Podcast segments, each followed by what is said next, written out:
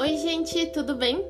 É, como eu prometi para vocês, hoje é segunda-feira e tem aqui mais um episódio do podcast pra gente falar sobre algum tema que fica aí martelando na minha cabeça e que eu tô aqui pra dividir com vocês o que eu pesquisei, a minha opinião e para depois vocês me contarem a opinião de vocês ou algum fato sobre, é, pra gente discutir e ter essa troca aí de informações sobre coisas que acontecem com a galera da nossa idade. Então vamos lá. Alguns anos atrás, cerca de 4, 5 anos atrás, a gente via a galera de 20 a 30 anos é, ser muito questionadora. Com o quê? Com tudo aquilo que fosse ligado a Deus, que fosse ligado ao divino. Se Deus existe, então cadê? Me mostra. Tem fato, tem prova de tudo isso? Se não tem, eu não acredito. E aí, nessa de se questionar tanto a respeito, se tornou uma geração cética com relação à religiosidade. Então, o meu ponto é, por que que de uma hora para outra a gente está vendo uma onda gigantesca de jovens buscando alguma forma de espiritualidade? Eu tenho certeza que você já se deparou rolando seu feed do Instagram é, vários posts e stories de pessoas de 20 e poucos anos falando de Deus, sobre energia, autoconhecimento, religião e até mesmo lendo a Bíblia. E aí você se perguntou, mas quando foi que todo mundo virou religioso? Então, para tentar esclarecer um pouquinho a minha mente e a de vocês, eu fui pesquisar o contexto social do Brasil com relação a isso. Então vamos lá. O nosso país, apesar de ser declarado um Estado laico pela Constituição Federal, ou seja, é imparcial em relação às questões religiosas, sempre teve aí a sua maioria de população católica e nunca escondeu o seu apoio a essa religião. Muito pelo contrário. Outras religiões como a evangélica, a espírita, umbanda e outras religiões sempre tiveram seu espaço, mas alvo de muito preconceito pela nossa sociedade e também uma difusão muito menor, né? E de alguns anos para cá, o que tem acontecido é que a gente vê em todos os setores da nossa sociedade um crescimento gigantesco de, de seguidores e simpatizantes evangélicos. Então eu fui buscar um ponto muito sensível e que é onde se demonstra isso de forma mais clara na política. Hoje, o Congresso Brasileiro tem a maior bancada evangélica de todos os tempos, superando as outras bancadas, bancada rural e tudo mais. Ou seja, o que a gente vê aí é revelado um desejo da população na necessidade de se vincular a um propósito maior, se vincular ao divino, de visualizar a fé em algo de extrema sensibilidade nacional, como a política. Para vocês terem uma noção desse crescimento, é, a FAPESP, que é a Fundação de Amparo à Pesquisa do Estado de São Paulo, é, fez uma pesquisa e mostrou que em 2006 a gente tinha 35 representantes declarados da bancada evangélica eleitos na Câmara dos Deputados, contra 82 eleitos em 2018. Ou seja, é um crescimento absurdo. E mas o que, que tem a ver? Isso aí comigo, com você, com o vizinho. Vamos lá eu vou levantar alguns pontos aqui para a gente refletir. A geração dos 20 e poucos anos atual está imersa no mundo da informação digital. Ou seja, tem literalmente na ponta dos dedos acesso a tudo que quiser. Desde fazer uma faculdade, fuçar a vida do namorado, é, assistir filme, série, ler jornal, tudo na ponta dos dedos. Isso gera uma ansiedade incessante do jovem em conseguir lidar com todas as possibilidades e informações que estão na palma da mão. Mas isso leva a uma frustração maior ainda. Por quê? Porque nós somos seres humanos. Nós não conseguimos absorver todas as funções, informações e tudo que tem aí no mundo globalizado hoje em dia e não tem necessidade disso. Segundo ponto, nós somos a geração que mais estuda, que mais investe em si, que mais trabalha e também a que menos ganha dinheiro. A nossa geração passou a ter a, a tal da síndrome de burnout em recém-formados de agência de publicidade, e não só nos grandes executivos de multinacionais. E ainda assim, nós somos a geração dos endividados antes dos 30 anos. Terceiro ponto. Nós vivemos a vida do outro através das redes sociais 100% do tempo. Eu acho que esse ponto é o mais preocupante. É aquele famoso a grama do vizinho é sempre mais verde. A viagem de férias do nosso amigo é melhor que a nossa. É, a blogueira que vai na academia todos os dias tem a vida melhor que a minha. E assim vai. Uma coisa atrás da outra, levando sempre a pensar que a nossa vida não é boa o suficiente. E aí vem o meu ponto principal do que eu tô falando aqui com vocês.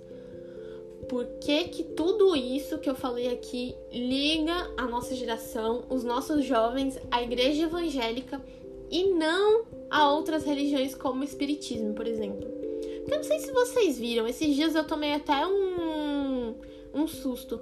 Tem, teve um evento chamado Decente, se eu não me engano era esse o nome, que de repente todo o meu Instagram tava lá. Um evento evangélico gigantesco que eu não fazia a menor ideia de que existia. E que assim, todo mundo que eu conheço tava nesse lugar. E aí eu fiquei muito intrigada. Então, vamos falar sobre isso. Antes de começar a falar, eu preciso frisar para vocês que o que eu vou falar agora não é uma crítica ou é, eu tô falando mal de alguma religião ou instituição, mas eu fui buscar fatos e dados para falar aqui para vocês e para esclarecer algumas coisas na minha cabeça também. Então vamos lá. É, depois de expressar tudo isso aqui, eu quero que vocês vão no Instagram e falem para mim o que vocês acham. Então vou fazer uma introdução rápida de novo para a gente entender o contexto de tudo isso. É, Segundo o livro Evangélicos e Poder na América Latina, em 1911 foi criada a primeira igreja evangélica pentecostal no Brasil, que foi a Assembleia de Deus. Aí, a partir dessa, foram fundadas também a Congregação Cristã do Brasil e a Igreja do Evangelho Quadrangular. Aí, em 1970, surgiram as igrejas evangélicas neopentecostais, que adotam a chamada teologia da prosperidade. Nunca tinha ouvido falar disso. E o que é essa teologia da, da prosperidade? Fui procurar também, tá, gente? Para não falar que eu tô inventando alguma coisa aqui. É, em resumo, explicando, a teologia da prosperidade defende que a bênção financeira é o desejo de Deus para os cristãos e que a fé, o discurso positivo e as doações para os ministérios cristãos irão sempre aumentar a riqueza material do fiel. Tá, agora vamos relacionar tudo isso. O que que essas igrejas jovens como Bola de Neve, Hillsong e agora não sei outro nome na cabeça, mas tem algumas outras, têm em comum? O que elas fazem, o que elas atraem o jovem. Elas acolhem o jovem. Elas entendem esse sentimento velado do jovem de desejar alcançar todos os objetivos deles que parecem impossíveis. É, elas conversam de uma forma muito simples e muito próxima, é, entender e demonstrar para o jovem que ela entende essa busca de um sentido maior para trazer razão a essas batalhas diárias, esses problemas que antes a gente não via tanto para os jovens, a gente via esses problemas financeiros com os nossos pais lá para os 40 anos e não uh, com jovens de 20. E essas igrejas, elas se mostram do lado do jovem. Elas não criam um afastamento como outras religiões fazem, é, falando que você tem que ter o tal do desapego material, que você tem que se vincular ao divino de uma forma livre e tudo mais. O que que ela ganha é, no jovem? Ela sabe extrair aquilo que já tá dentro de você de uma forma muito simples. E ela aflora aquilo que tá dentro de você, as suas capacidades, as suas. Como que eu posso dizer? Tudo que tem bom dentro de você, ela aflora isso como se fosse resultado de um algo externo. Você não tá enxergando que aquilo tá vindo de dentro de você. Você enxerga que aquilo que Deus alcançou aquilo. Mas não que não seja Deus, mas é porque eles souberam como buscar aquilo dentro de você. E muito importante com relação a isso, ela não recrimina você querer o alcance material. Muito pelo contrário, ela, ela traz a ideia de que você, se você se esforçar, Deus vai te dar esse mérito de ter tudo o material que você quiser. Ou seja, fica muito mais fácil de você alcançar toda aquela vida da grama mais verde do vizinho que você não tem. Então, é, acho que faz um pouco de sentido, né? Tudo isso.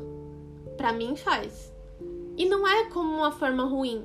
É só como uma explicação para tudo isso que tem acontecido. E na minha cabeça foi muito esclarecedor pesquisar tudo isso. Só que eu quero a opinião de vocês. Eu quero saber se para vocês também essa ligação muito próxima ao evangélico tem atual assim da juventude, se tem a ver sim com essa questão da proximidade dessas igrejas evangélicas novas com a realidade financeira, com o papo mais próximo ao jovem, de entender que tudo isso não faz mal, de que você, se você batalhar, o sentido da sua batalha, de você estar tá ali todos os dias trabalhando, estudando e tudo mais, vai te levar a algo maior. Porque assim, quem quer ficar aí com 20 anos se ferrando de trabalhar sem, sem ter um porquê maior de tudo isso, entende? Então, assim, eu quero saber de vocês. É, se faz sentido, qual a opinião de vocês a respeito. E aí eu vou abrir uma caixinha no Instagram para vocês me contarem a opinião de vocês sobre isso. Espero que vocês tenham gostado. É, espero que eu não tenha ofendido ninguém com nada que eu falei aqui. Foi só constatações, coisas que eu enxerguei, coisas que eu pesquisei. E era uma inquietação minha de ficar vendo isso nas redes sociais e tentar entender é, o porquê disso tudo está acontecendo. Então, na semana que vem, eu volto com outro tema é, para expressar minha opinião, pesquisar sobre e ouvir a opinião de vocês também. Beijo, gente. Tchau, tchau.